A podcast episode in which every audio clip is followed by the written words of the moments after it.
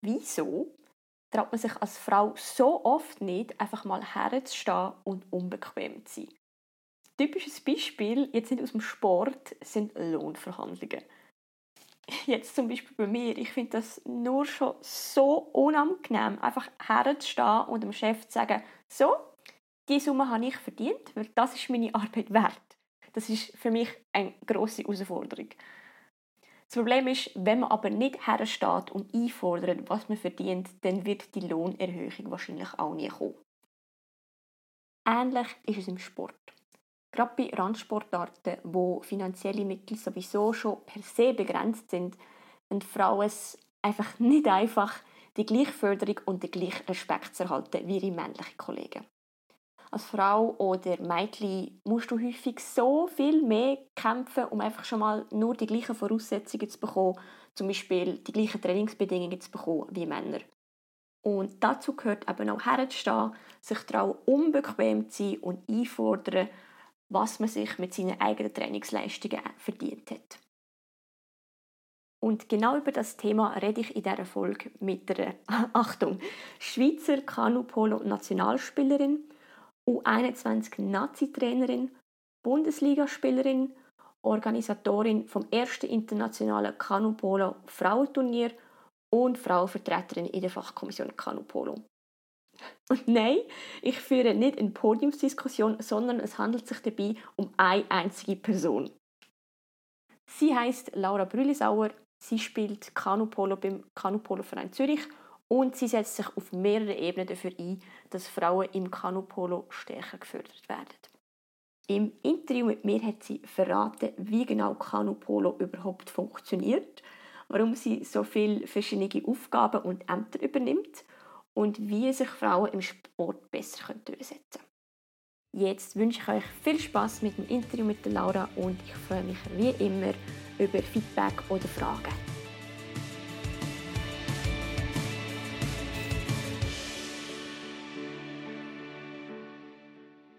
Behind and Beyond Sports. Willkommen bei dem Sportpodcast, was um ganz persönliche und manchmal unsichtbare Hürden von Sportlerinnen und Sportlern geht. Präsentiert von mir, der Chantal.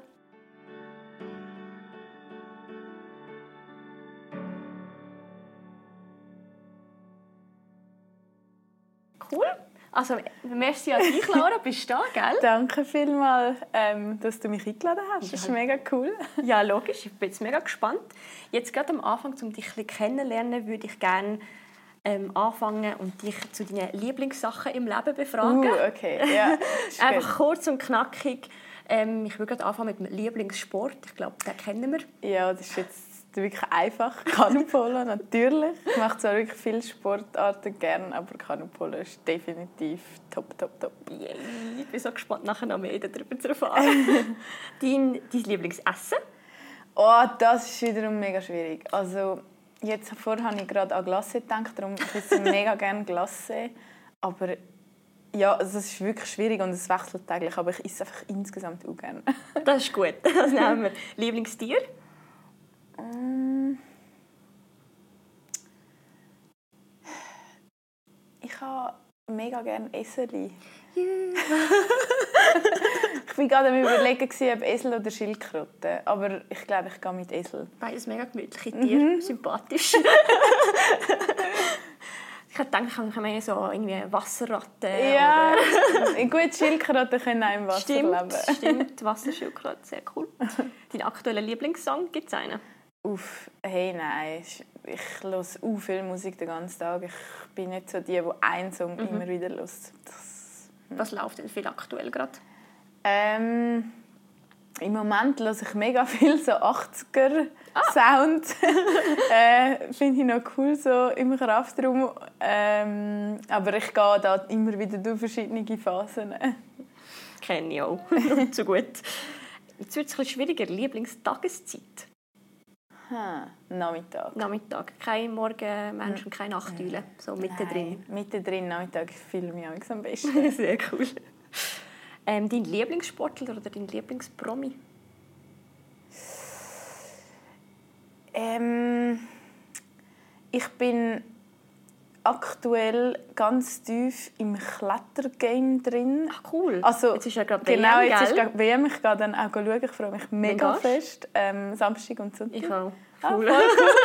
genau. Ähm, Sorry, kleiner Exkurs. ein kleiner Exkurs, falsche Sportart. Ja.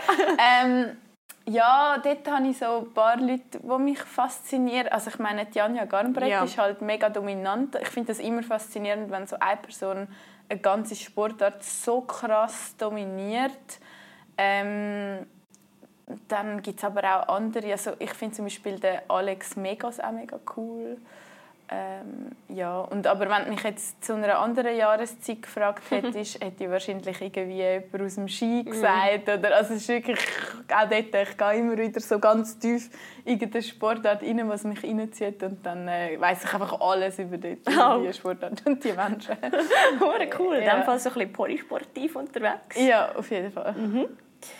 Dann noch dein Lieblingsort in der Schweiz. Ich bin ein mega Bergkind. Also eigentlich überall in den Bergen. Am aller, allerliebsten eigentlich sogar im Nationalpark. Finde ich mega schön. Ähm, je unberührter, desto cooler. Sehr cool. Ja. Am besten noch irgendwo, wo es einen See hat. Oder Ja, so. das ist natürlich dann das Nonplusultra, genau. Sehr cool. Jetzt haben wir dich schon ein bisschen kennenlernen. Jetzt wollen wir natürlich noch ähm, spezifischer über deinen Lieblingssport reden. Ähm, Kanu-Polo. Also, du weißt, wie ich reagiert habe, als ich das erste Mal von Kanu-Polo gehört habe. Ich bin wieder mal so, okay, das gibt's. Was ist das? Was hat das mit Ross zu tun? wie beschreibst du deinen Sport an Leute, die sich gar nichts darunter vorstellen können? Ähm, das muss ich tatsächlich mega oft machen. Das kann man vorstellen. genau. Also ich sage meistens, es ist wie Handball in Kanus. Ähm, weil wir spielen den Ball eigentlich hauptsächlich mit der Hand, man kann auch mit dem Paddel. Ähm, und auch taktisch ist es relativ nah bei Handball eigentlich. Mhm. Also ihr sitzt quasi in Kanus ähm, oder ja, kleine Kajaks. Ich weiß den Unterschied nicht. Ja, das ist auch so ein Ding. Also, es ist auch in jeder Sprache ein bisschen anders, aber es, es gibt auch andere Länder, die dem nicht Kanupolo, sondern Kajakpolo sagen, Ah. weil eigentlich, wenn man es genau nimmt, ist das ein Kajak, wo wir drin sitzen. Das heißt, ähm, es ist ein Boot, wo man drin sitzt, nicht knüllt und man hat ein Paddel mit zwei Paddelflächen, das ist sogenanntes Doppelpaddel. Ähm, Genau, also es ist, Kanu ist wie so ein bisschen im Deutschen der Überbegriff und dann gibt es Kajak und Kanadier. ah, okay. Dann ist Kanu quasi der, der Oberbegriff. Genau, genau. Mega cool. Also ihr sitzt in Kanus, da sind wir auf der sicheren Mhm. Seite.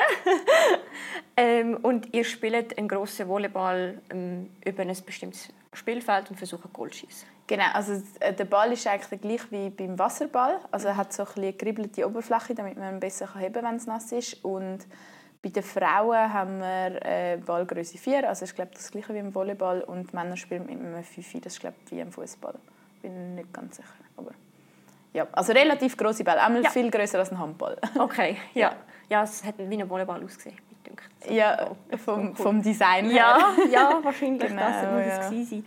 Ähm, und ich hab, die sind noch recht eingepackt mit Helm und Gesichtsschutz und ähm, eine Weste ist das ähm, als Schutz denkt für jetzt ähm, zum Beispiel ähm, Zweikämpfe oder ähm, was hat das für eine Funktion? Ja, genau. Also das ist tatsächlich vor allem als Schutz. Also die Schwimmwesten in anderen Kanudisziplinen dienen sie eher so als Schwimmhilfe, als man jetzt irgendwie reingeht oder so. Im Polo ist es eigentlich wirklich primär ein Schutz für Kollisionen, weil Kanupolo ist eine Kontaktsportart. Kommen wir Ähm, nachher auch noch dazu, ja. Genau. Und ähm, wir haben auch einen Helm mit so einem, wie so einem Gitter, also so eine Art Gesichtsvisier. Es ist, ganz früher hat man so wie mit Eishockey-Helm gespielt, also tatsächlich so, So die voller Eishockey-Helme. Gesichtsschutz, ja. Und jetzt ist man so ein bisschen weiter, ähm, aber auch dort, dort ist vor allem der Schutz gegen Paddel, wo halt schnell mal eins im Gesicht hast und so. Mhm. Also es klopft und tätscht auch immer wieder. ja, Ja, das, genau. das habe ich noch recht lustig gefunden, weil an das habe ich gar nicht gedacht, quasi, dass das Paddel im Weg. Ich fand, ja, bist im Wasser, was brauchst du da einen Helm dafür? Ja. Aber ja, ist ja noch das Kanu und Paddel und viele Spieler auf einem Fleck, da passiert wahrscheinlich schnell mal etwas. Ja, genau. Also ohne Helm ähm, würde ich glaube nicht wollen, den Sport machen. Wirklich nicht. Sehr cool. Und jetzt so rein von der Mannschaft her, wie groß ist das so ein Team und wie viele Spielerinnen sind in einem Team? genau. Also man spielt auf dem Feld 5 gegen 5. Ähm, und dann kann man aber bis zu acht Leute in einem Team sein. Das heißt, man hat drei Auswechselspielerinnen, ähm, wo man beliebig auf KI und auswechseln. Also es ist eigentlich, man kann wie eine Art so im Eishockey so fliegende so. Wechsel, so oft wie man will. Mhm. So ja. linienmäßig quasi wechseln. Genau, mhm. ja. Also gut, das machen wir nicht unbedingt so oft, dass wir dann auch oft einfach einzelne Spielerinnen auswechseln. Ach, so, aber man darf so oft, wie man will. Genau. Mhm. Ja. Cool. Und das Goal, Tor, ich muss mhm. immer Hochdeutsch reden. das Goal ist etwa zwei Meter erhöht, gell? Genau, das Goal mhm. ist zwei Meter über Wasseroberfläche und man muss sich das so vorstellen wie so ein aufgehängtes Rechteck eigentlich. Ähm, es ist ein kleiner als ein Unihockey-Goal, aber so ganz grob geht es in die Richtung. Mhm. Ähm, und die Person, die im Goal ist, steht mit ihrem Boot unter dem Goal und hebt so das Paddel auf und tut mit dem Paddel eigentlich den Ball abwehren. Ah, voll cool. Aber in diesem Fall gibt es wie einen fixen Goalie und fixe Positionen im Team oder ist das alles mega flexibel und man muss ein bisschen schauen, dass man, die, dass man am richtigen Ort steht? Oder kann man dem sagen, steht im Wasser? Ja, doch, doch, man kann sagen, steht. Ähm, ja, also es ist so, man hat eigentlich in der Regel wie so zwei Hauptpositionen, die man spielt. Eine mhm. in der Defense und eine im Angriff. Und wenn man Verteidigung spielt, hat man auch eine Person, die eigentlich fix im Goal ist, aber der Goalie kommt auch immer mit in Angriff. Ah, okay. Also es ist eine Art mm, schon ein bisschen richtig fliegender Goalie. Also es ist auch so, dass wenn jetzt der Goalie in einer Kontersituation es nicht schafft, rechtzeitig zurück im Goal sein, dann kann auch jemand anders ins Goal gehen. Es ist jetzt nicht irgendwie reglementiert, wer muss im Goal stehen. Das kann man eigentlich durchwechseln und mit den Positionen ist es genau gleich. Also es gibt so ein bisschen verschiedene Spielformationen, die man machen kann und in der Regel hat man sowieso eine Haupttaktik, ähm, die man spielt, im, jetzt vor allem in der Verteidigung. Ähm, und dort, je nach Position ist zum Beispiel eher von Vorteil, wenn man vielleicht ein bisschen schwer ist und, und viel Kraft hat. Oder man, es gibt auch Positionen, wo es besser ist, wenn man so ein bisschen flink und wendig ist. Ähm, und von dem her hat man schon in der Regel so ein eine fixe Position, aber es gibt immer wieder Situationen, wo man auch einfach durchwechselt, weil man muss reagieren auf das, was passiert. Ja, mega spannend. Und dann hat aber der Goal nicht so Sonderregelungen wie zum Beispiel im Fußball, dass er auch den Ball mit der Hand also logisch, ihr spielt mit der Hand, aber bei euch gibt es keine Sonderregelung für den Goal. Es ist eigentlich wie ein Feldspieler, der halt dann immer der Erste ist, der quasi zurück ins Goal geht oder zurück in die mm. Verteidigung geht. Es gibt schon eine Regel. Also, ähm, man darf den Goalie, wenn er im Goal ist, nicht wegschieben. Alle anderen Spieler darf man schieben. Das ist eigentlich so Hauptzutat vom Kanupolo, dass man genau, dass man so Blöcke schiebt, also dass man die anderen versucht wegschieben und Platz machen für die eigenen Leute. Ähm, und beim Goalie ist das eben aber anders. Also die Person, die unter dem Goal steht und das Paddel so aufhebt, das, die darf man eigentlich nicht wegschieben. Also die darfst mhm. nicht mal leicht andeutschen, dann, das nennt man dann ein Goalie-Foul, wenn das passiert. Oh, wow. Und dann bekommen die anderen den Ball. Ja, cool. Ja, da sind wir schon mega tief drin in der Technik vom ja. Kanupolo eigentlich. Ich habe, wie es wahrscheinlich schon ein bisschen durchgekommen ist, dich gestern können beim Training beobachten, was ich mega spannend gefunden habe. Und ehrlich gesagt, das allererste, was ich gedacht habe, war quasi, hey, wenn ich den Sport dürfte, müsste spielen, wäre ich wahrscheinlich mega überfordert, weil halt quasi alles gleichzeitig passiert. Du brauchst beide Hände zum Paddeln, zum Vorwärts kommen und dann musst du irgendwie wieder das Paddel weglegen und zum den Ball fassen und passen. Was ist für dich die grösste Herausforderung im Kanupolo? Hey, also das stimmt, es ist mega ein koordinativer Sport auch. Es passiert auch viel gleichzeitig. Mhm. Ähm, ich finde es ist herausfordernd, aber es ist genau auch das, was mich daran fasziniert, dass so viel gleichzeitig passiert und auch, dass man im Training, das ist vielleicht eine Herausforderung, dass man wie so viele verschiedene Sachen kann und soll trainieren. Also man kann so viele Sachen feilen. Zum Beispiel irgendwie physische Sachen, Kraft, Schnelligkeit, aber dann Ballhandling, Wurf, ähm, taktische Spielzüge im Team, Bootskills, andere Leute können wegschieben, blocken. Also es gibt so viele Sachen, irgendwie Drehungen, weiß auch nicht. Also es ist wirklich unglaublich viel. Ähm, und dort im richtigen Moment die richtigen Prioritäten setzen, finde ich recht herausfordernd. Ja, das kann ich mir vorstellen. Wie gesagt, ich war schon noch überfordert mit eben nur Paddeln und irgendwie schauen, dass ich das Paddel dann weglege zum Fassen. Von dem her mega cool, aber spannend war zum Beobachten, muss ich sagen. Etwas anderes habe ich auch noch beobachtet.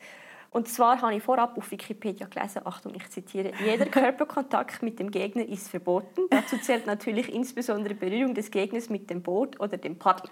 Ja, das ist falsch. Ja, also, da, ich weiss nicht, wer das... Äh... Gestern ein bisschen anders ausgesehen. Das hat mehr nach Massenkarambolage ausgesehen. Vielleicht, äh, vielleicht müsste man sich den Wikipedia-Artikel mal vornehmen. Also das stimmt wirklich nicht. Ähm, es, ist, es ist wirklich eine ein Kontaktsportart. Mhm. Also, man darf die anderen wegschieben, man darf ineinander reinfahren, man darf auch die Person, die im Ballbesitz ist, schupfen an den Schultern. Ähm, und dann muss die andere Person wie entweder sich so wie stützen und schauen, dass sie nicht reingeht, oder wenn sie reingeht, muss sie wieder mhm. aufrollen. Ähm, also es ist wirklich es ist ein Kontaktsportart und das finde cool. ich auch mega cool. Voll, ja und das habe ich gestern beim Beobachten auch mega cool gefunden, einfach die, immer mal wieder die Massenkarambolage, mhm. wo einfach jeder versucht, jeden wegzuschieben. Das war mega spannend zum Beobachten, mega cool. Wenn ich jetzt aber möchte Kanupolo anfangen spielen, ich bin noch nie in einem Kanu gesessen vorher. Also vielleicht mal so in der Ferien, mal so über einen See paddelt, besser nicht. Wenn ich jetzt eben Kanupolo anfangen spielen, müsste ich dann zuerst in einen Kanu-Kurs und einfach mal das Paddeln an sich lernen? Oder ist das quasi Learning by Doing, sondern einfach mal anfangen Kanupolo spielen und dann kommt das, das Kanu beherrschen von allein? Weil ich sehe, ihr seid mega wendig und schnell und ich habe das Gefühl, das braucht ja mega viel, schon nur Technik, um das Kanu allein beherrschen, schon nur ohne das Spiel rundum und den Ball von A nach B zu bringen? Ja, es kommt glaube mega darauf an, was für ein Typ Mensch das man ist. Also für mich ist es zum Beispiel so, ich bin mega Fan von Spielsportarten und für mich ist alles sofort viel interessanter, wenn ein Ball im Spiel ist und man irgendwie Goal schiessen und so. Mhm. Von dem her ähm, so bin ich auch ein bisschen in den Sport hineingeraten. Aber es gibt auch viele Leute, die ähm, den Einstieg zum Kanupolo über eine andere Kanudisziplin gemacht haben. Also wo zum Beispiel zuerst äh, Regatta, also das ist quasi Streckenrennen in langen Boot. Ähm, da haben sie mit dem angefangen und sind nachher irgendwie so ins Kanupolo hineingerutscht ähm, oder durchs Wildwasser fahren oder so. Also es ist mega unterschiedlich. Ich glaube, grundsätzlich ist es eh immer von Vorteil, wenn man schon ein bisschen Kanu fahren kann. Aber wir jetzt gerade im, im Verein in Zürich tun wir eigentlich von Anfang an mit dem Kind ähm, den Ball so ein mit reinnehmen. Klar kannst du nicht mit einem zwölfjährigen Kind, das noch nie Kanu gefahren ist, direkt super ein Spiel machen, so mhm. Kanupolo spielen, wie wir es spielen. Aber ähm, das geht eigentlich schon auch beides zusammen. Es kommt wirklich mega drauf an. Ja, cool. Jetzt äh, hast du schon ein bisschen angeschnitten, viele kommen ja via andere Kanu-Sportarten ähm, Richtung Kanupolo. Wie war das bei dir? Weil ich habe das Gefühl, Kanupolo ist nicht unbedingt etwas, was man jetzt in der Schule mal ausprobiert und gefunden Mami, das war super in der Schule, ich möchte das gerne mal ausprobieren. Wie bist du zum Kanupolo gekommen? Ein Fun Fact, wir haben tatsächlich immer wieder Schulklassen. Nein, cool! Oh Mann. Also das ist... Bei uns, als ich aufgewachsen bin, hat es das nicht gegeben. Nein, nein, also das ist auch, ich glaube, das gibt es vor allem in Zürich. Und auch okay. dort also, musst du schon auch Glück haben, wenn du in einer Schulklasse bist, die dann mal kommt, Kanopol spielen. Es ist jetzt ein mega Teil des Schulsport in Zürich.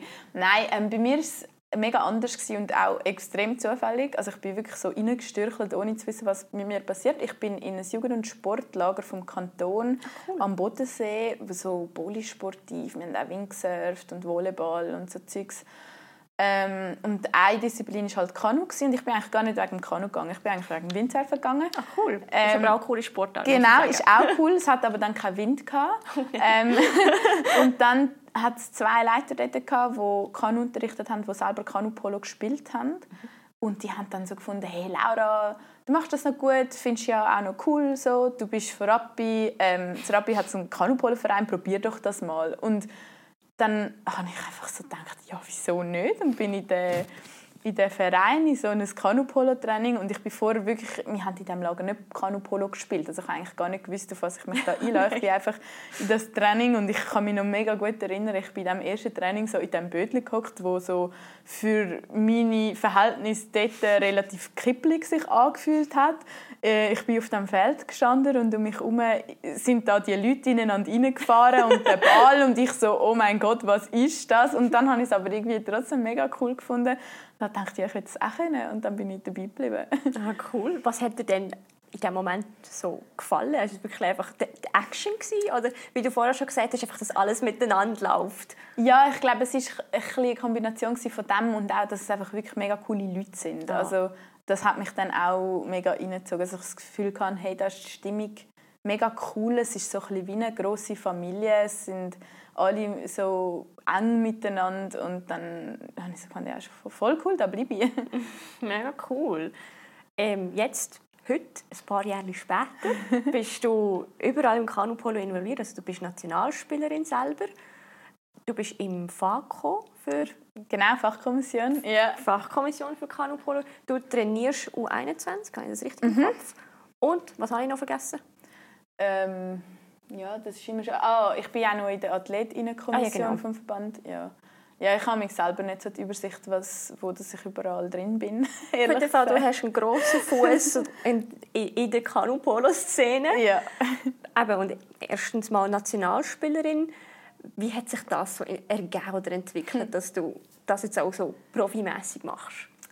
Ja, also dazu muss man glaube sagen, also profimäßig, ich mache es wie auf dem höchsten Niveau, wo es möglich ist in der Schweiz. Ähm, aber ich verdiene natürlich nicht damit. Also, ja, ja, ähm, genau, aber je nach Definition mache ich es schon profimäßig, ja. Ähm, hey, auch dort bin ich so ein bisschen reingestürcht. Also ich habe das so ein bisschen angefangen zu spielen und so und das ist jetzt wirklich lang her. Ich glaube, ich habe meine erste WM im 2014 gespielt, also dort bin ich noch ein kleines Mädchen. ähm, und dort, äh, es war halt immer so, so gewesen, dass man die Augen offen hat für neue, junge Mädchen, die so ein einen Drive haben und so ein bisschen Talent vielleicht. Ähm, genau, und wo man dann so ein bisschen anhat und so ein bisschen sagt, hey, hättest du nicht Lust, da so ein bisschen mehr reinzukommen? Und dann ähm, versucht man die reinzuziehen und vor allem, also mittlerweile ist die Situation so ein bisschen anders, wir haben auch mehr Frauen, die es machen mittlerweile, aber damals sind wir wirklich noch viel weniger gewesen. und dann hast du eigentlich jede müssen päckeln, die du hast können und irgendwie versuchen dabei zu behalten und hoffen, dass sie nicht irgendwann aufhört. Genau, dann bin ich, ist das irgendwie auch einfach so passiert, dann bin ich in die Nazi gekommen und habe so gefunden, mega cool, hey, ich kann da ähm, international spielen. Ich komme an jenste Orte auf der Welt. Das macht voll Spaß. ja, voll cool. Du bist wirklich so drin geschlittert. Ja, so. genau. ähm, was würdest du sagen, ist dein grösster Erfolg im Kanupolo jetzt in den Jahren, wo du als Profi unterwegs warst? Also für mich persönlich zumindest einer der coolsten Momente war letztes Jahr an der WM sind wir 50 geworden. Oh, wow. Das war mega cool. Wir sind zwar lustigerweise schon an meiner ersten WM 50 geworden, ähm, aber dort hat es sich halt noch ganz anders angefühlt, weil dort bin ich so als Neuling dabei gewesen, hatte auch nicht so viel Spielzeit gehabt und bin so ein alles so ein bisschen, äh, ja, so leicht überfordert gewesen. Und jetzt hat es sich komplett anders angefühlt, weil jetzt bin ich ja auch wirklich ein, ein großer Bestandteil von dem Team und ähm, habe wie so das Gefühl, ich habe auch viel dazu beigetragen, dass wir das geschafft haben. Ähm, von dem her würde ich jetzt sagen, ist das wahrscheinlich ähm, so ein mein Top-Erlebnis bis jetzt. Voll schön und ich glaube auch stolz darauf sein. Bevor wir zur EM, die jetzt kommt, im September in Brandenburg, kommen wir noch kurz einfach aus reinem Interesse. Kanupolo im Winter, sind die denn in der Halle oder wie funktioniert das genau? ja, ähm, also es kommt mega darauf an, wo in welchem Verein das man ist, hat man unterschiedliche Ausgangslagen. Aber jetzt in Zürich ist es so, dass wir einmal in der Woche im Hallenbad Oerlikon trainieren können. Mega spät am Abend und so ist immer ein, ein Fight, um diese Slots zu bekommen. Oh. Mhm. Ähm, aber genau, das haben wir wie einmal in der Woche ein Spieltraining im Hallenbad und der Rest des Training findet eigentlich entweder draußen auf dem Wasser statt oder im Kraftraum oder so. Also man, gerade im Winter schafft man auch mega viel an der Physis halt. Ähm, und auf dem Wasser, ja, es ist, es ist ähm, kalt. wir machen ja. viel, viel Ausdauertraining, vor allem also lange Sessions, mhm. ähm, einfach weit fahren, Strecken fahren, ein bisschen technische Sachen, so ein bisschen Basics wieder, Feinschliff irgendwie, so ein so.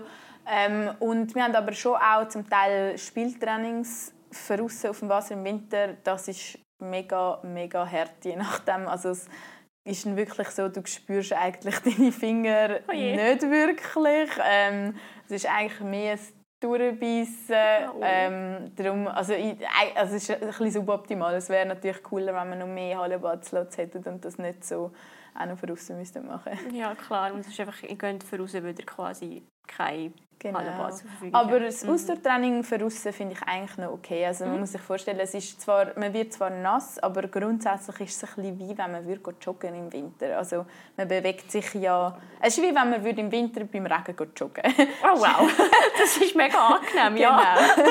ja, also es ist vielleicht nicht das, was man sich unbedingt so wünscht und herbeisehnt, aber es ist auch aushaltbar. Okay, gut, da bin ich froh. es klingt mega brutal und ich weiß nicht, ob ich es könnte. Obwohl ich normalerweise nicht so Probleme habe mit kaltem Wasser. Aber das im Winter ist dann, glaube ich, schon noch ein bisschen eine andere Ja, es Stufe. ist ein bisschen, äh, man muss ein bisschen sich abhärten, damit man das Ja. kann durchziehen Einmal drinnen und dann gut. Genau. Cool. Mega spannend. Aber ich habe es vorher schon angesprochen, die EM in Brandenburg in Deutschland steht vor der Tür. Ihr steckt mit in der Vorbereitung. Jetzt, ähm, ihr stellt zwei Teams, hast du mir gestern gesagt. Einmal ein U21-Team und einmal ein Elite-Team. Wie, Genau. wie schwer ist es da wirklich zwei oder mehrere ganze Mannschaften voll zu bekommen bei so einer Randsportart? Hey, also eben bei den Herren ist, funktioniert das schon seit ein paar Jahren gut. Ähm, bei den Frauen ist es jetzt das erste Mal, wo wir beide, also Elite- und U21-Teams haben. Ähm, das ist schon nicht so einfach. Ähm, es scheitert nicht nur an den Athletinnen selber, also Anzahl Athletinnen, sondern es ist ja halt auch die ganze, der ganze Rattenschwanz mit Betreuungspersonen und so weiter.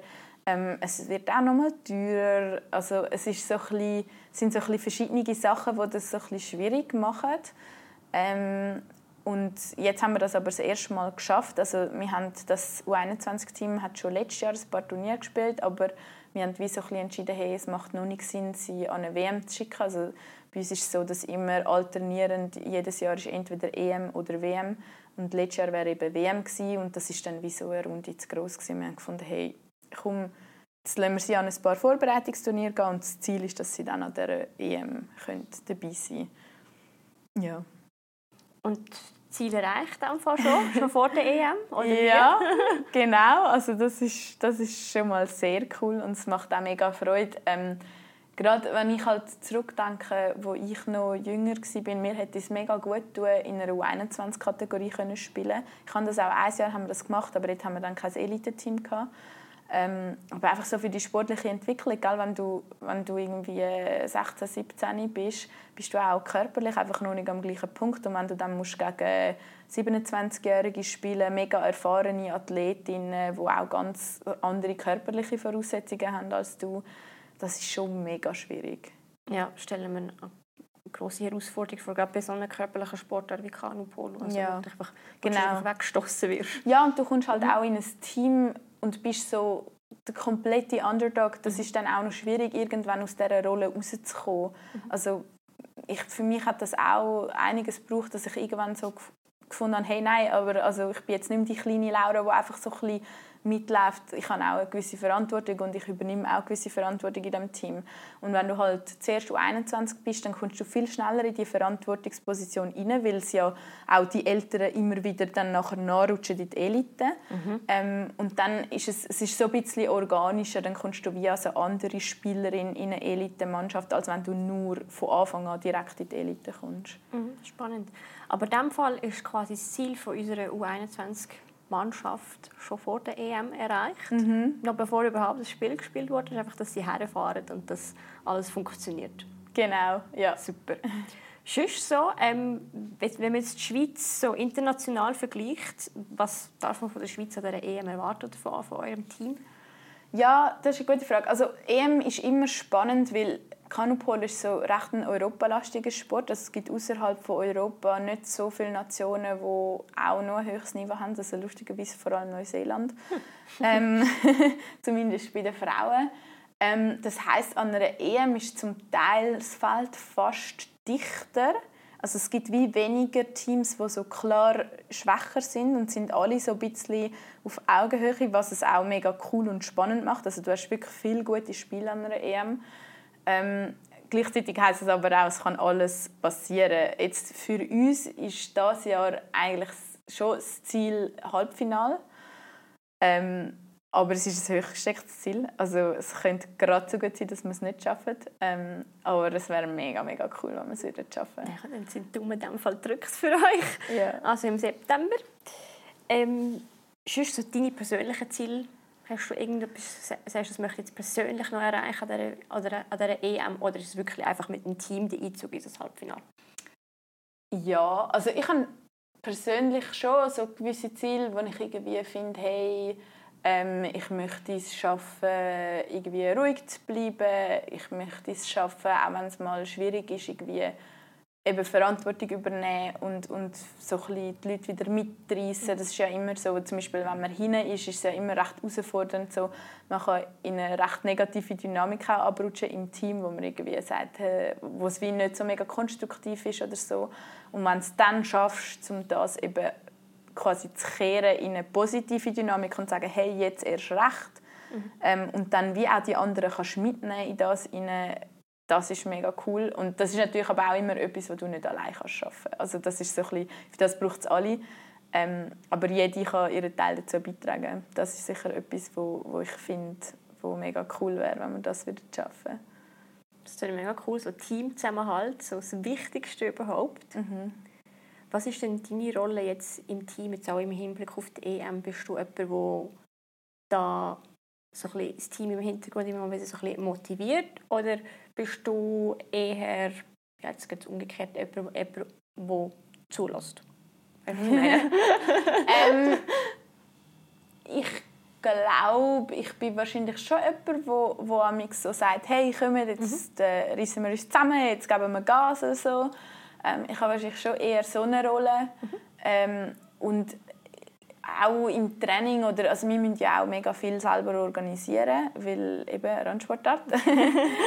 ähm, und dort äh, habe ich schon auch immer wieder meine Finger im Spiel. Oder ich mache zum Beispiel viel so Trainingsplanung und also angefangen habe ich das eigentlich nur für mich zu machen, aber mittlerweile mache ich es für mega viele Leute im Team und bei den Jüngeren auch und so.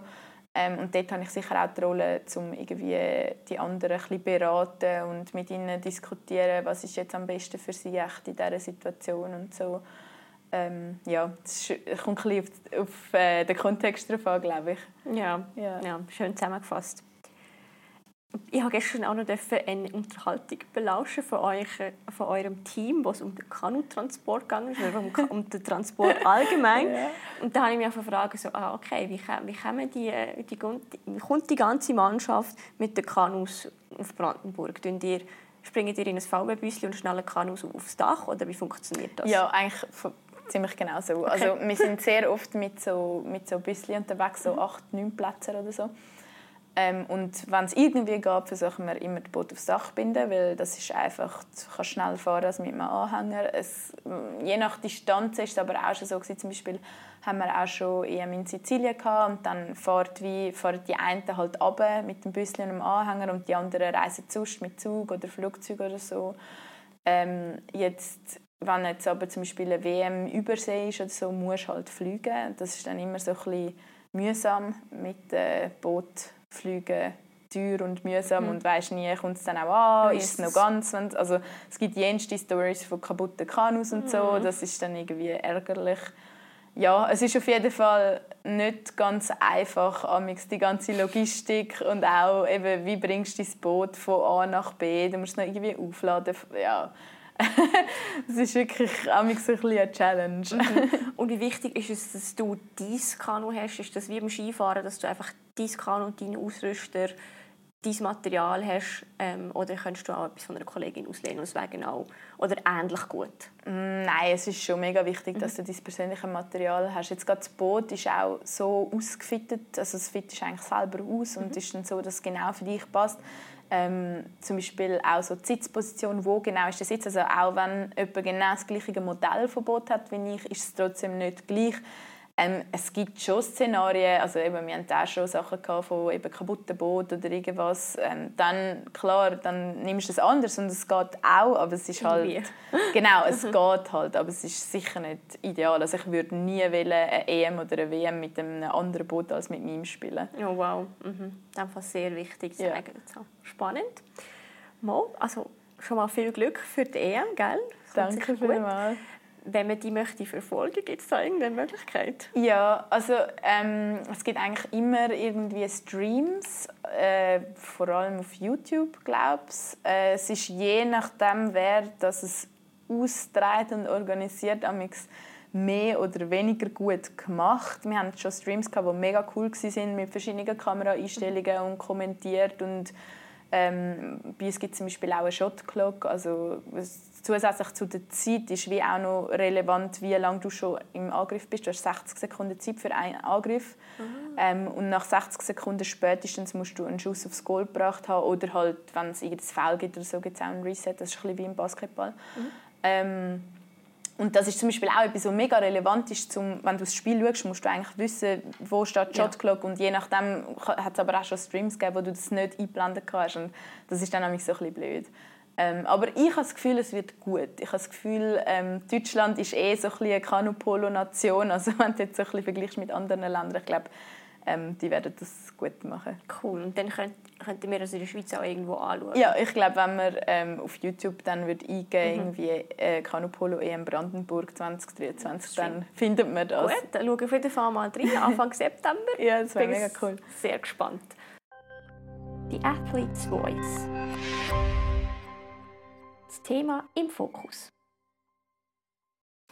Dann werden wir jetzt im zweiten Teil noch spezifischer darüber reden, wie es ist, in einer Randsportart unterwegs zu sein und auch, wie es ist, als Frau in einer Randsportart unterwegs zu sein. Ich habe es vorher schon angetönt oder schon aufgezählt, dass du nebst deiner Funktion als Athletin noch ganz viele andere Rollen im Kanupolo erfüllst. Aber unter anderem bist du Frauenvertreterin in der FACO vom Kanupolo, also Fachkommission. Was sind dort genau deine Aufgaben? Das ähm, ist noch schwierig zu so sagen. Also eigentlich fände ich es ja cool, wenn es nicht eine spezifische Rolle Frauenvertretung bräuchte in der FAKO, weil es gibt ja auch keine Männervertretung. Ähm, aber ich bin halt auch die einzige Frau. Ähm, von dem her ist es schon gut. Also ist, ich finde es eigentlich mega wichtig, dass in all diesen Gremien auch Frauen hat. Die Herausforderung ist halt, dass es insgesamt viel, viel, viel weniger Frauen hat ähm, und dann sich all die verschiedenen Ämter und Funktionen auf den Schultern von viel weniger Leuten verteilen, wenn man gleich viele Frauen irgendwo drin haben wie Männer jetzt im Kanupolo. Ähm, meine Rolle ist eigentlich, dass ich schaue, dass Frauen nicht zu kurz kommen. Sehr gut. und ein bisschen die, like. genau, und ein bisschen so die Perspektive mit reinbringt, weil es ist einfach schon so, und das ist gar nicht unbedingt Absicht, aber es passiert halt trotzdem immer wieder, dass einfach Frauen nicht mitdenkt werden. Ähm, und wenn ich dort sitze, kann ich wenigstens so ein bisschen versuchen einzugreifen und sagen, hey, hallo, wir sind auch noch da. Ähm, ja, aber idealerweise, wir sind jetzt dort auch so ein bisschen am Umstrukturieren ähm, und so ein bisschen die Funktionen überdenken.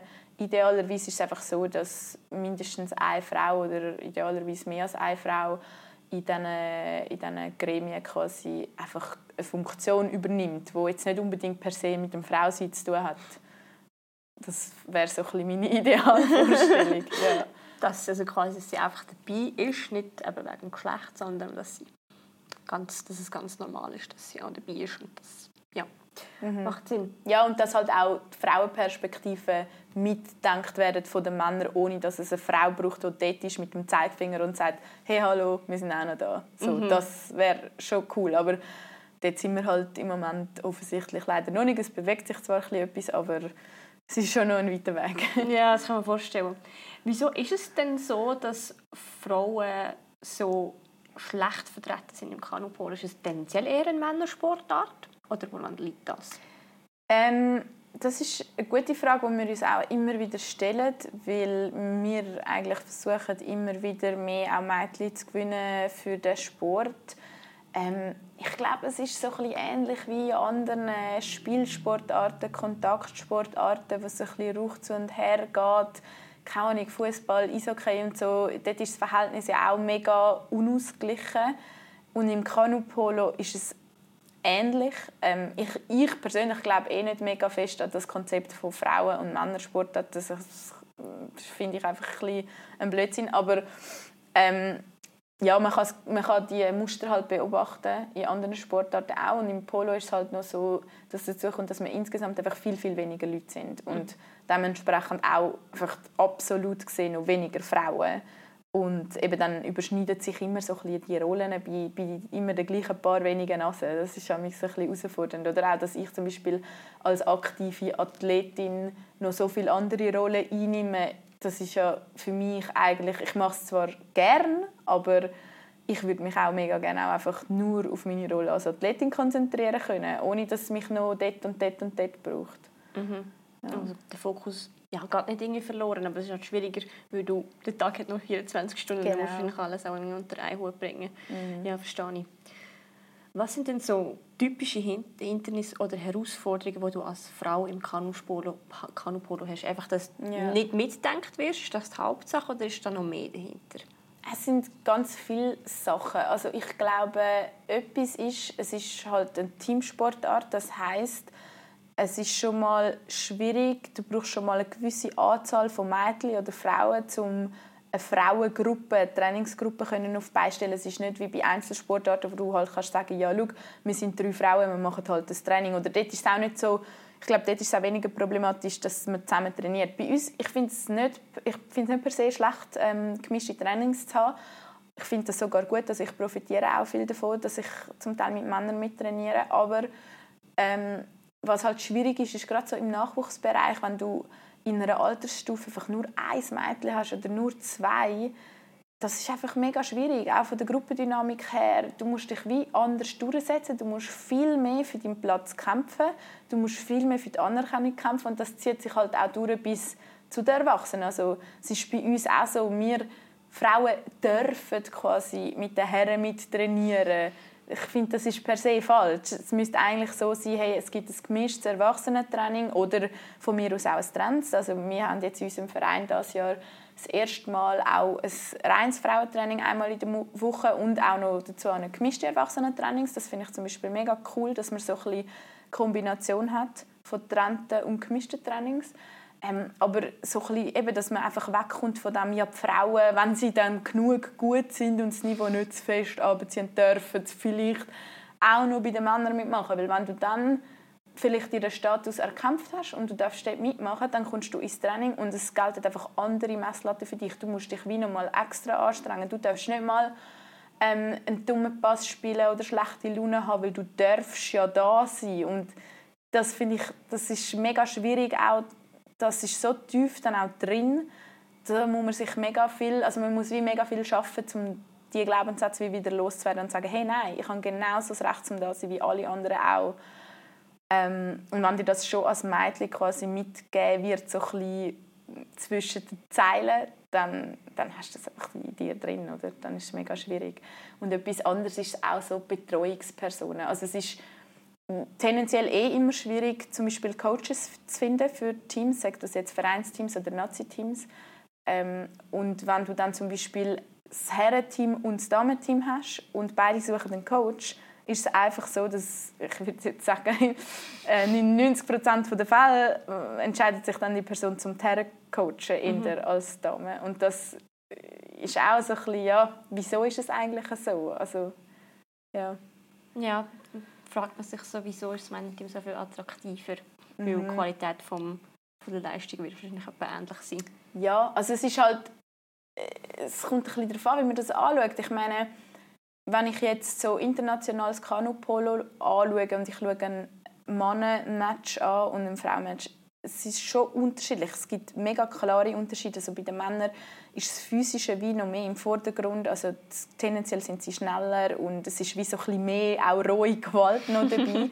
ähm, und bei den Frauen ist es vielleicht wie taktischer. Also es sind auch zum Teil ganz andere Spielzeuge, wo, wo bei den Männern gar nicht würden funktionieren, wo bei den Frauen funktionieren oder umgekehrt. Ähm, aber ich finde das auch so ein bisschen blöd, wenn man das immer so so vergleicht, das muss ja auch nicht gleich sein, aber es kann ja trotzdem ein höchstes Niveau haben. Voll. Ja. Du musst ja als Frauenmannschaft keine Männermannschaft quasi schlagen, sondern eine andere Frauenmannschaft. Genau. Das sind ein andere Maßstab und es ist dann wahrscheinlich einfach ein anderes Spiel. Mhm. Ist es dem Fall, bist du auch der Meinung, dass quasi Frauensport und Männersport, äh, Frauensport, Frauensport und Männersport vergleichen ist wie Äpfel und Birnen vergleichen? Ja, in gewissen Hinsichten. Also ich, ich finde, das ist ein mega spannendes Thema. Ich, habe, ich finde es schwierig, um dort so ganz klar mich für etwas zu entscheiden. Ich finde, ich finde es zum Beispiel, der Durchschnitt der Männer wird einfach immer mehr Bank drücken als der Durchschnitt der Frauen. Das ist ja. einfach so. Facts. Ähm, und es ist auch so, dass zum Beispiel, wenn ich jetzt gerade aussprinte gegen jemanden, der ein Mann ist, der, der auch Polo spielt, der aber vielleicht nicht das gleiche Trainingsvolumen macht wie ich, es kann trotzdem sein, dass der dann schneller ist als ich. Aber es macht ja, also eine gute Spielerin zu sein oder Spieler macht ja viel mehr aus als jetzt nur wer kann mehr Bank drücken oder wer kann schneller sprinten. Es sind ja ganz, ganz viel mehr Sachen als das. Ähm, und das ist so ein das, was ich so finde, hey, wenn du gleich viel reingibst und du im, sag mal, du bist im gleichen, in der gleichen Kaderstufe oder so, dann finde ich, solltest du auch die gleichen Voraussetzungen bekommen und auf die gleiche Art und Weise gefördert werden und auch den gleichen Respekt bekommen. Das ist für mich recht zentral und das beobachte ich einfach immer wieder oder habe auch immer wieder selber erlebt, dass das einfach nicht so ist. Hm, ja, bin ich voll bei dir. Und vor allem, ja, es ist gleich ein qualitativer also qualitativ Qualität vom Sport ist ja gleich hoch, aber der Respekt ist nicht nicht da. Ja, einfach, ja genau. Und, und ich mhm. finde, was halt auch immer wieder vernachlässigt wird in dieser Diskussion, ist, dass du je nachdem schon als Mädchen einfach auch nicht gleich gefördert wirst wie als Bub. Eben, sagen wir, du bist irgendwie das einzige Mädchen im Team. Buben bekommen dann vielleicht einfach mehr Aufmerksamkeit oder auch ganz viele ähm, Betreuungspersonen sind zum Beispiel auch selber männlich und haben dann wie auch so ein bisschen die Perspektive. Das ist ja auch nicht unbedingt, das ist einfach so etwas gesellschaftlich, das sucht man mhm. sich gar nicht aus. Ähm, und die haben dann vielleicht schon grundsätzlich so ein die Idee, ja, das Mädchen wird wahrscheinlich eh ein schlechter sein. Und entweder schaffst du dann mega hart dran, um das Gegenteil zu beweisen, was aber auch unfair ist, weil du musst dann viel mehr Energie in das investieren, um das zu beweisen, dass es eben nicht so ist. Oder du akzeptierst das einfach und verinnerlichst das und sagst, ja, oh, ja stimmt, ich bin als Mädchen, ich kann ja gar nicht so schnell sein. Hey, ja, und dann, was denkst du, was passiert? Dann wirst du halt wahrscheinlich auch nie so gut. Das ist einfach mhm. so, ja. Self-fulfilling prophecy. Genau. Ja, voll. Du hast vorher auch erzählt, dass quasi dir, wenn ihr mixed spielt, dass du dir als Mädchen fast keinen Fehlpass und so weiter erlauben kannst. Hast du es dann schon mal erlebt, dass du irgendwie etwas ähm, im Mixtraining irgendwie falsch gemacht hast und dann heisst, ah, du hast jetzt da das so gemacht, weil du ein Mädchen bist? Ja, also es wird meistens nicht so direkt ausgesprochen, mhm. aber du spürst das mega fest, ähm, wenn du ins Training gehst und du zum Beispiel eben auch mal einen dummen Pass spielst oder einen blöden Fehler machst. Du weißt ja, du hast einen Fehler gemacht, aber du wirst einfach anders dafür abgestraft und irgendwie zusammengeschissen, als wenn ein Mann, also bei mir war es zum Beispiel auch oft so, ich bin, ich bin dann wie eine Frau und auch noch oft jünger als alle anderen Männer, oder? Das sind wie so, nicht. genau, es sind so ein zwei Machtgefälle, die so ein bisschen zusammenspielen. Ähm, und dann bist du so ein das junge Mädchen in diesem Training und dann machst du etwas Dummes und dann so, hey, gib dir mal Mühe und konzentrier dich mal. Und so impliziert wird eigentlich, sei dankbar, dass du überhaupt darfst da sein mhm. Und als Mann gehst du einfach auch mit einer anderen Haltung rein. Also für mich ist es zum Teil wirklich auch ähm, ich bin zum Teil nervös vor diesen Trainings. Ich bin nicht einfach in das Training und habe gefunden, ah ja, cool, ich kann jetzt in das Training gehen, ja, ja, so. Sondern für mich ist das okay, ich muss jetzt mich zusammenrissen, ich muss irgendwie gut sein, ich muss mich auch beweisen in diesem Training, damit ich weiterhin in das Training gehen Und ich finde, das ist mega falsch. Das darf mhm. eigentlich nicht sein. Also das Training ist mit extrem viel Druck auch verbunden. Genau, mhm. ja, ja. Und ich meine, dann hörst, also man hört auch immer wieder einfach so wirklich sexistische Sachen, ja. wo das ist ja einfach insgesamt auch, das ist nicht das Kanupolo-spezifisches Problem, aber ähm, ja, du erlebst das halt, dann bist im Training und irgendwie strahlst gerade nicht wie der grösste Sonnenschein und dann wirst du gefragt, ja, hast du deine Tage? Oh, wow. Und das ist dann halt wirklich so, ja, keine Ahnung. Und ich finde es auch mega schwierig, wenn man zum Beispiel 16, 17, 18 ist, man ist so viel jünger. Ich meine, mittlerweile, glaube ich, wüsste ich wahrscheinlich besser, wie auf so etwas reagieren und wie damit umgehen. Aber in diesem Alter, je nachdem, hast du einfach noch nicht, bist, bist wie noch nicht so, ja, so cool und kannst Nein. so ein bisschen gelassen darauf reagieren, sondern das verunsichert einem dann auch mega. Mega. Wie würdest du denn heute auf so einen Spruch reagieren? Ich glaube einfach, ich würde sagen, ja, wirst du das jetzt mal auch fragen? Also, irgendwie, ja. Oder so, äh, hey, das ist im Fall mega sexistisch, sag das nicht. Mhm. Einfach irgendwie das benennen, dass das falsch ist ähm, und dann gar nicht groß darauf eingehen und einfach so sagen, hey, das geht einfach nicht, sag das nicht. Ja, finde ich voll stark und mit 18 hätte ich das nie herbekommen, no genau. chance. Mhm. Ja. Es ist glaube allgemein, egal in welchem Alter, als Frau mega schwierig, um einfach herzustehen und sagen, hey, das verdiene ich, das bin ich wert. Schon nur irgendwie im Job, jetzt, jetzt bei mir mit irgendwie Lohnverhandlungen. Mhm. Ich habe so Mühe mit dem. Mhm. Ähm, wie hast du oder wie gehst du damit um, dass du dich nicht einschüchtern und dir quasi den Platz forderst, wo du, ja, wo du auch verdient hast? Ja, ich finde, das ist mega schwierig. Das ist ein mega Prozess auch. Also eben, ich glaube, ähm, vor ein paar Jahren hätte ich noch ganz anders das alles eingeordnet und ich hätte vielleicht gar nicht so viele Sachen als ähm, jetzt spezifisch anders Behandlungen wegen meinem Geschlecht empfunden. Ich hätte vielleicht das, also ich habe sicher auch jetzt so blinde Flecken, wo ich einfach so finde, hey, das ist einfach so, wie es ist, wo ich gar nicht groß hinterfrage und ich glaube, es ist ein, ein Prozess, um immer wieder anschauen und dann vielleicht beim zehnten Mal drauf schauen, merkst so, hey, wieso ist das eigentlich so? Das ist doch gar nicht fair. Ähm, das ist wie das eine und das andere ist, glaube ähm, mit anderen Leuten reden. Also mit Leuten aus anderen Sportarten oder aus anderen Vereinen, ähm, wo das gibt einem recht viel auch so eine Außenperspektive und dann zum Teil, wenn ich etwas erzähle, ja, bei uns ist das so und so und ich das einfach so mit einer Selbstverständlichkeit erzähle ähm, und dann andere darauf reagieren und finden, hä, wieso ist das überhaupt so? Das, das zeigt dann recht einfach auf, ja, okay, vielleicht ist es auch gar nicht mal so fair, vielleicht muss ich da mhm. mal ähm, ein bisschen Fragen stellen und irgendwie mal ein bisschen den Finger drauf heben und schauen, wieso ist das überhaupt so?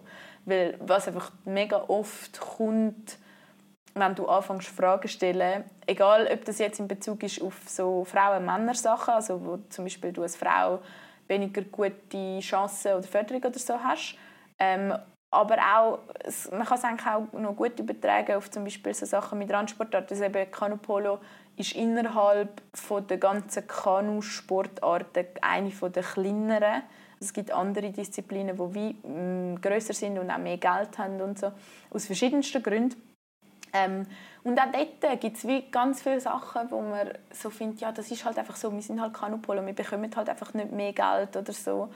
Ähm, und wenn du dann dort gehst, gehst fragen, dann merkst du dann so, ah, okay, dann kommt mega schnell so das Argument, ja, es ist einfach so, weißt, es ist schon immer so gewesen, man, es ist einfach so, ähm, man kann das nicht ändern und dann braucht es halt recht viel äh, Durchhaltevermögen, Hartnäckigkeit, Energie, um zu sagen, ja, aber wieso? Und sich wie nicht mit dem zufrieden zu geben. Und ich glaube, was mir schon oft passiert ist, ist, dass ich dann schon auch im ersten Moment gefunden habe, ja, okay, dann ist es halt so und das wie nicht weiter hinterfragt habe. Und dann irgendwann ist es mir wieder aufgefallen und dann es braucht manchmal wie so ein paar Anläufe, bis man so ein bisschen an den Kern der Sache kommt und sich dann auch irgendwann vielleicht etwas verändert. Mhm, mega spannend. Was wäre denn dein Tipp an Frauen und an Mädchen, die das noch lernen müssen, um das wirklich einfordern? Auch wie du vorher gesagt hast, in andere Kreise gehen, sich mit Kolleginnen austauschen? Oder was wäre so dein wichtigster Tipp? Ja, ich glaube, das wäre ein großer Tipp, den ich würde geben würde. Redet mit anderen.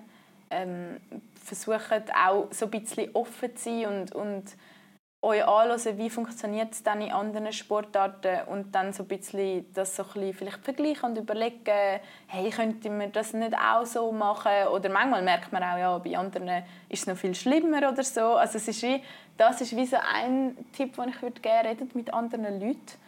Ähm, und das andere ist wirklich auch einfach einfordern. Also einfach, es ist halt auch so ein etwas, es ist halt unbequem. Man ist halt unbequem und ich glaube gerade als, als Mädchen und als Frau wird einem das ja von allen Richtungen her ähm, mehr oder weniger bewusst und fassbar immer wieder so ein bisschen beigebracht, ja, du musst es allen recht machen, du musst so ein bisschen lächeln und ja, hm, so. Ähm, und das ist natürlich dann wie noch umso schwieriger dann, unbequem zu sein und zu sagen, hey, beantworte mir jetzt die Frage oder gib mir jetzt die gleiche Chance, wie der andere neben mir hat. Ich habe es verdient. Es braucht, es braucht irgendwie auch Mut.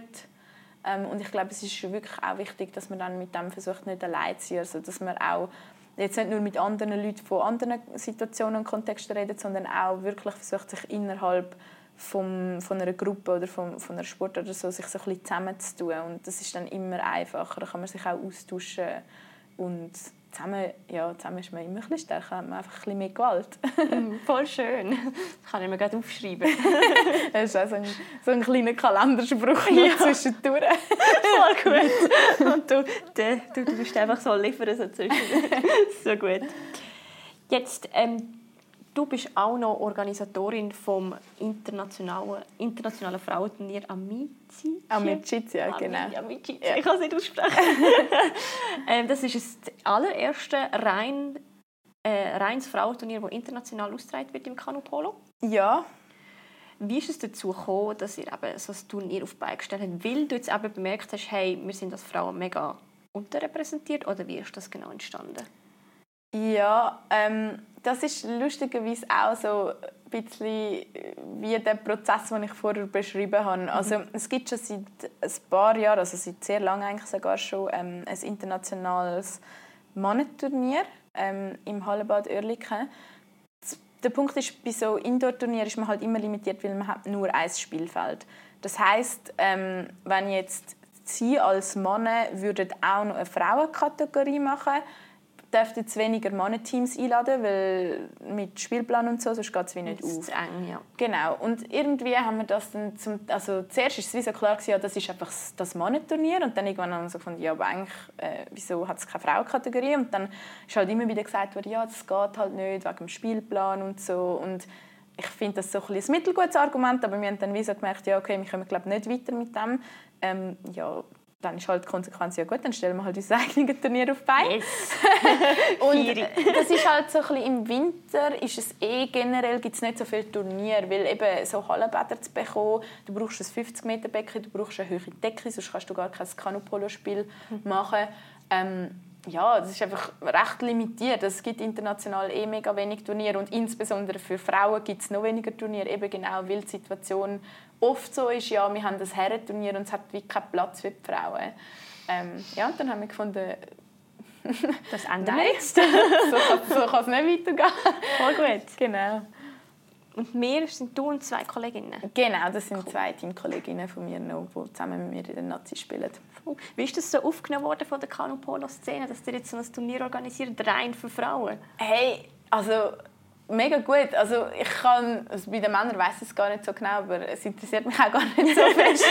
äh, nein, aber ähm, von der Frauen-Polo-Szene international ist es mega gut aufgenommen worden. Also wir haben mega viele Leute, wir haben es jetzt schon zum zweiten Mal ausgetragen, diesen Winter jetzt. Ähm, und wir haben auch viele, die sagen, hey, voll cool, dass ihr das macht und die auch von recht weit anreisen, von irgendwie Dänemark oder so. Oh. Und, äh, von Tschechien und keine Ahnung wo. Und das ist mega lässig, dass du das Feedback bekommst und ja, nein, das macht mega Freude. Mega cool. Es hat jetzt schon zweimal stattgefunden, gell? Genau. 2022 das erste Mal, jetzt 2023 im mhm. März. Und nächstes Jahr im März ist das dritte Mal. Genau. Cool. Dann tun wir ähm, vorher noch mal ein bisschen Werbung genau. schwingen. kann man sich auch mega gerne anschauen. Also man kann einfach reinlaufen. Eintritt ist frei. Das Hallenbad Oerlikon kennen glaube ich eh noch viel. Dort findet auch viel so Schwimmwettkämpfe oder Turmspringen oder so Sachen statt. Ja, ich selber genau. bin tatsächlich noch nie gewesen, ah, ja, ja. Wäre ein guter Anlass. Ja. Voll gut.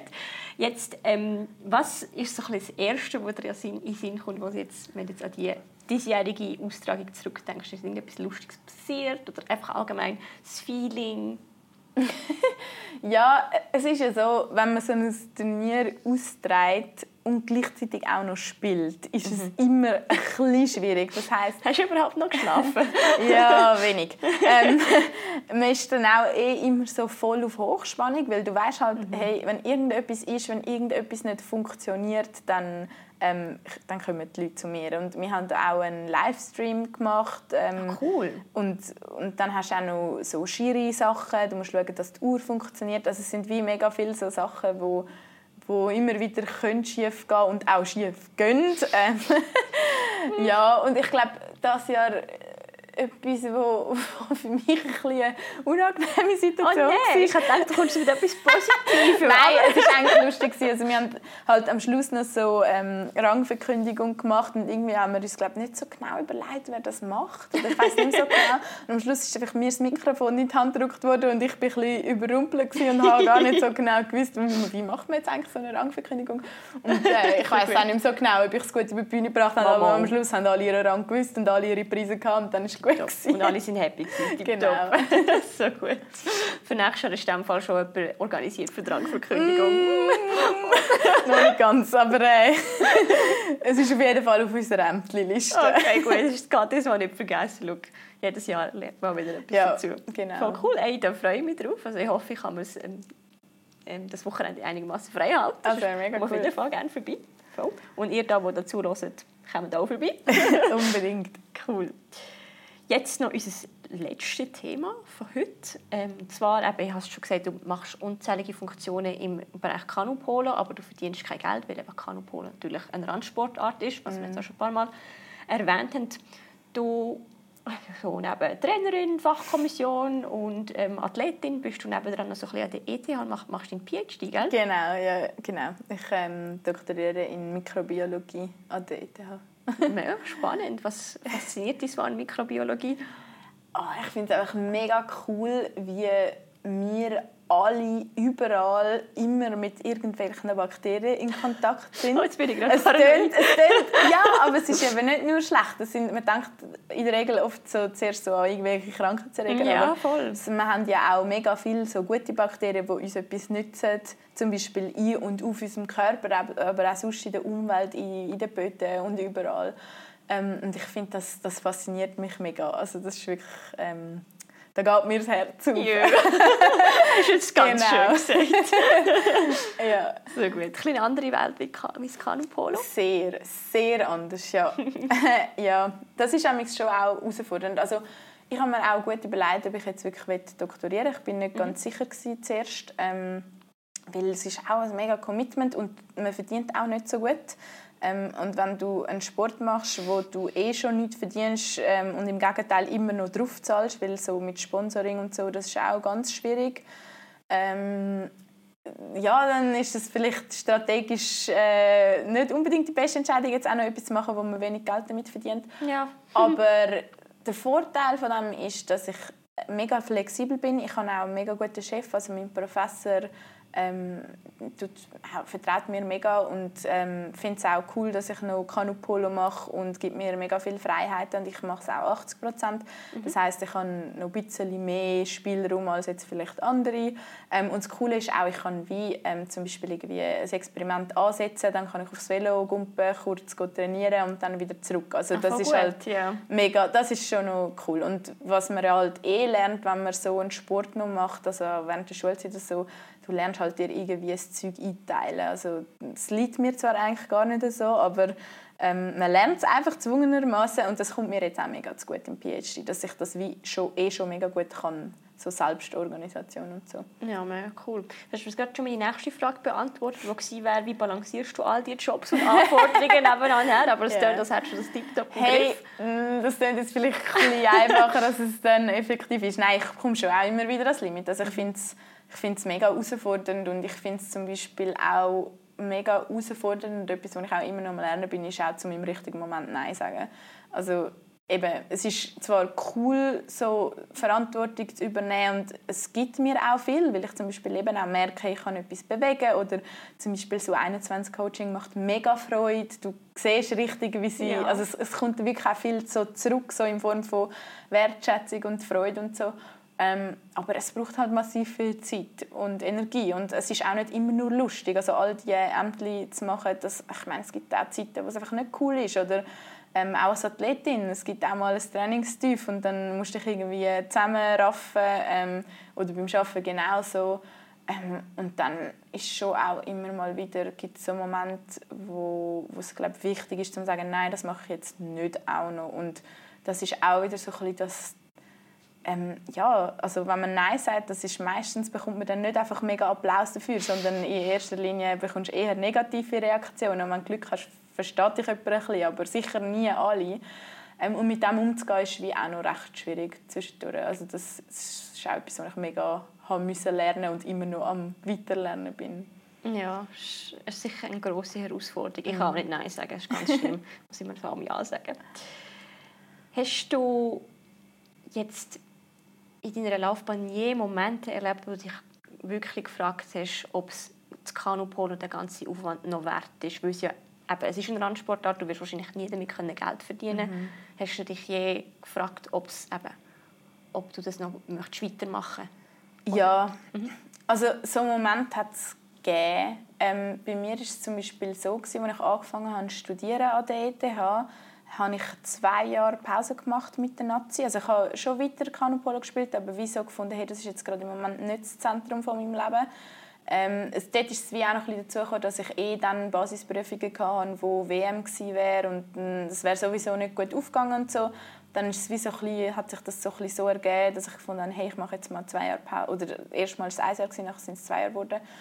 Ähm, und das ist mega wichtig für mich, weil dann habe ich irgendwie auch gemerkt, hey, jetzt will ich wieder zurückkommen, jetzt will ich wieder Vollgas geben und der Schritt zurück ist wirklich so mega wichtig und das ist eben, das ist auch so ein bisschen, ich habe das dort schon ein paar Jahre gemacht und es ist mir zum Teil auch wirklich zu viel gewesen, und neben der Schule und eben auch mit dem Druck umgehen und so und ähm, insofern ja, es hat im Moment auf jeden Fall gegeben und ich glaube, es ist auch mega wichtig ähm, das immer wieder zu machen, anzusitzen mhm. und überlegen, will ich das machen? Weil wenn du das nicht willst machen, wenn es nicht wirklich etwas ist, was dir auch etwas gibt, irgendwo durch, auf irgendeine Art und Weise, dann, dann lohnt es sich einfach nicht. Weil ich glaube, es, es gibt auch so Beispiele vielleicht, ähm, wo das dann passiert, dass man wie über seine Grenzen hinweggeht und wie einfach etwas macht, wo einem eigentlich gar nicht wohl ist und wo für einen gar nicht stimmt und dann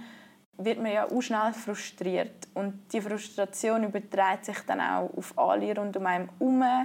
Und es kann dann auch so mega ungute, negative Dynamik geben. Und am Schluss verlieren so ein bisschen alle die Freude. Mhm. Und für mich ist das so etwas, das will ich wie wirklich vermeiden. Also wenn es irgendwie geht, klar, eben, ich rede jetzt nicht von so kleinen Momenten, so Phasen. Es gibt immer wieder so Phasen, wo es mal schwierig ist, wo man auch mal frustriert ist und es vielleicht auch mal an anderen ausladen so. Das, ist ja wie, das gehört alles ein bisschen dazu, aber ich glaube, es darf einfach wie sich nicht längerfristig einschleichen. Und darum, für mich ist zum Beispiel etwas, was ich immer mache, ist nach jeder Saison, nach einem Grosswettkampf, EM oder WM, ist so ein bisschen Pause machen und mir wirklich gut überlegen, stimmt es noch für mich, will ich das noch, was gibt es sonst noch in meinem Leben, was mir wichtig ist, was möchte ich wie viel Gewicht geben und dann halt auch versuchen, wirklich das irgendwie konsequent so zu machen.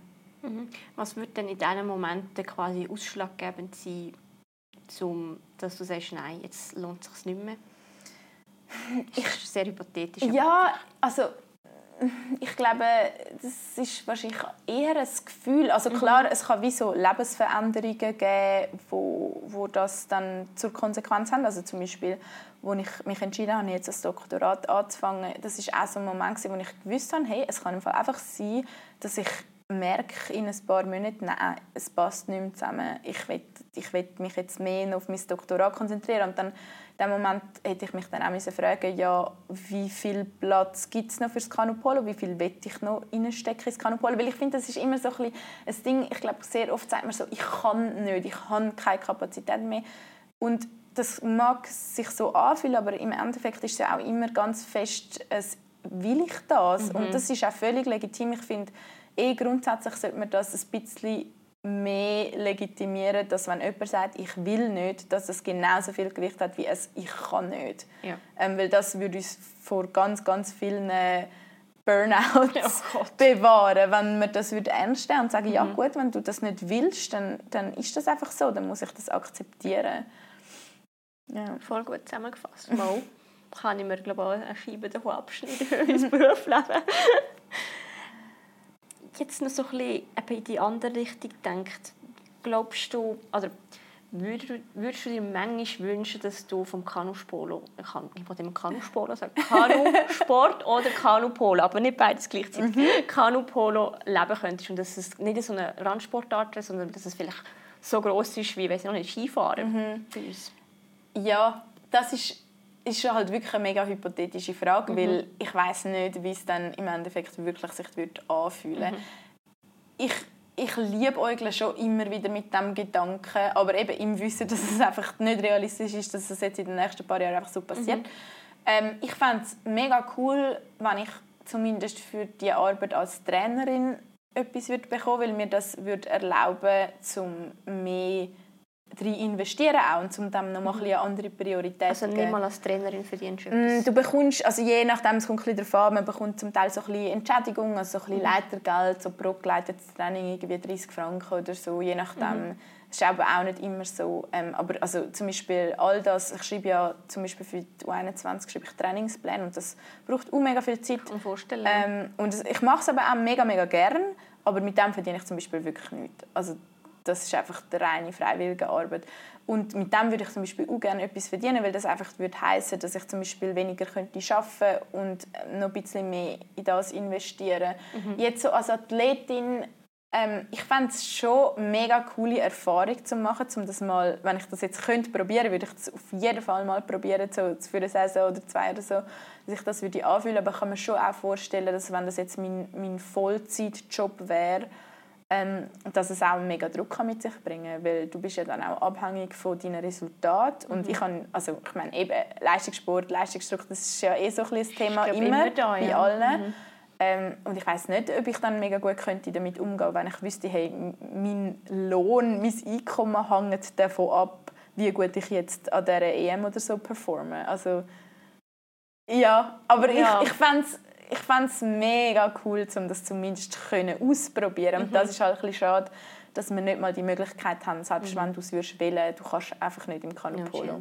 Ja, mhm. Glaubst du, die Chancen oder die Perspektive von Athletinnen würde sich durch das schon komplett verändern? Mega, ja, mhm. ich glaube. Also ich glaube, was wir jetzt in den letzten Jahren so ein bisschen dran sind, ist, dass so ein bisschen der Stellenwert vom Polo ähm, sich verändert, also dass man es ernster kann nehmen kann. Also zum Beispiel, ich glaube, vor noch nicht allzu langer Zeit ist es gar nicht denkbar gewesen, dass man würde weniger als 100 Prozent arbeiten wegen dem Sport. Und mhm. jetzt mittlerweile gibt es immer mehr, wo, wo versuchen, ihr Arbeitspensum so ein bisschen zu reduzieren, weil ich meine, es ist ja nicht nur das Training, es sind ja auch all die Reisetage und so. Also ähm, wenn du 100 Prozent schaffst, das ist einfach irgendwie ja mega schwierig. Mhm. Ähm, das ist so ein bisschen, dass es einen anderen Stellenwert wird bekommen. Das wäre schon noch mal cool, dass man es wie noch mal ein bisschen, mehr für sich kann sagen hey, nein, Kanupolo, das ist im Fall ein mega großer Teil von meinem Leben und ich nehme das ernst und das hat je nachdem gleich viel oder vielleicht sogar mehr Gewicht als noch andere Art von Lohnarbeit.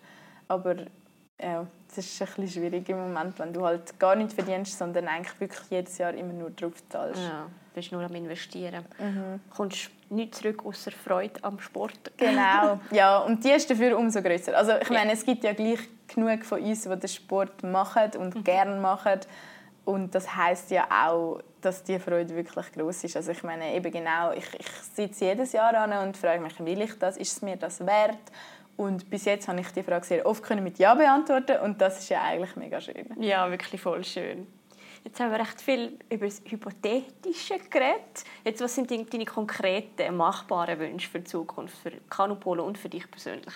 Ähm, also ich äh, spiele im Moment auch noch in Deutschland mhm. in der Bundesliga im Team und äh, mit diesem Team würde ich gerne so vielleicht mal an der deutschen Meisterschaft eine Medaille holen. So, ähm, ich würde mega gerne, ich träume mega fest von einer EM- oder WM-Medaille mit den Nazi. Ähm, hoffen wir, dass, dass wir das auch schaffen. Ja. Ähm, dann sind ähm, im 2024 sind World Games und wir können uns ähm, nein, stimmt nicht, 2025 sind World Games. Das ist so ein bisschen wie Olympia für nicht-olympische Sportarten, ja. eine Art. Und an der WM 2024 kann man sich für die qualifizieren und die Quali zu schaffen und dort mal anzugehen, das wäre ein mega großer Traum für mich. Ähm, ich habe das noch nie erleben und ich fand es mega schön. Ähm, ja, und, und sonst ähm, einfach so insgesamt für den Kanusport oder für das Kanupolo würde ich mir wünschen, dass man noch ein mehr Anerkennung bekommt, ähm, dass auch für die Athletinnen selber es einfacher wird, zum, zum am Polo den Stellenwert zu geben, was für sie hat und man nicht immer so in das Rechtfertigen hineinkommt. Ähm, einfach so ein das, äh, ich meine, eben, ich habe viel so Hindernisse und Hürden erlebt bis jetzt im Polo und ich wünsche mir einfach, dass das für die, die nach mir kommen, ein bisschen einfacher wird, dass ich irgendwie dazu beitragen kann, dass die nicht so fest gegen die gleichen Sachen kämpfen, wie ich das haben müssen.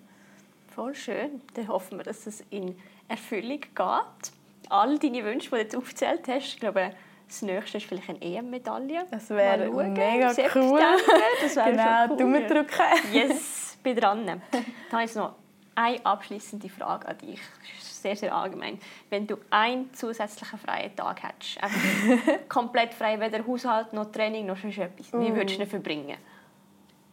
Oh, also nicht mit Training. He? Du, also, du, du, darfst natürlich vom Carnival, aber es gibt kein fixes Training, das du musst machen musst. Mhm. Es ist alles freiwillig.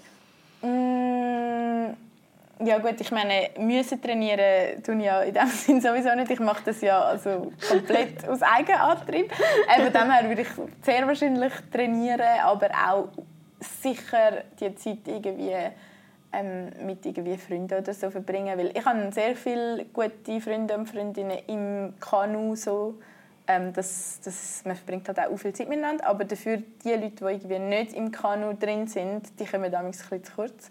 Ähm, und ich glaube, ich würde mega gerne mich auch ein bisschen mehr mit denen treffen am freien Tag und mhm. auch einfach ein bisschen Zeit, um mal ein bisschen durchschnaufen und einfach mal ein bisschen erholen, ein bisschen faul rumliegen, würde ich glaube auch noch machen. einfach mal ein bisschen sein. Genau, ein bisschen Gärtner oder so. Oh wow, Gärtner. ja. Hey, mega cool. Dann bleibt mir eigentlich nichts anderes übrig, als dir zu danken, für dass du da bist und mit mir über die spannende, über das spannende Kanupolo geredet hast. Ja, danke dir viel, viel mal fürs Interesse und für all die Fragen, ja, gerne. Gerne, danke fürs Beantworten. Dann bleibt mir eigentlich nichts anderes übrig, als dir nochmal Bühne freigeben für deine Abschlusswort vom heutigen Podcast. ähm, ja, ich ich glaube, ich würde noch mal gerne dazu aufrufen, dass man einfach die Hierarchie, die es einfach so ein bisschen gibt, egal wo, jetzt spezifisch im Sport, aber auch sonst, dass man sich traut, die immer wieder zu hinterfragen, sagt das jetzt ähm, irgendwie bezüglich aufs Geschlecht oder bezüglich auf irgendwie Randsportart oder was auch immer, ähm, dass man die immer wieder hinterfragt und sich überlegt, wieso ist das eigentlich so und die Fragen dann auch stellt und einfach ja, sind unbequem. Traut euch unbequem zu sein. Es ist okay und es ist wichtig und es bringt uns alle weiter.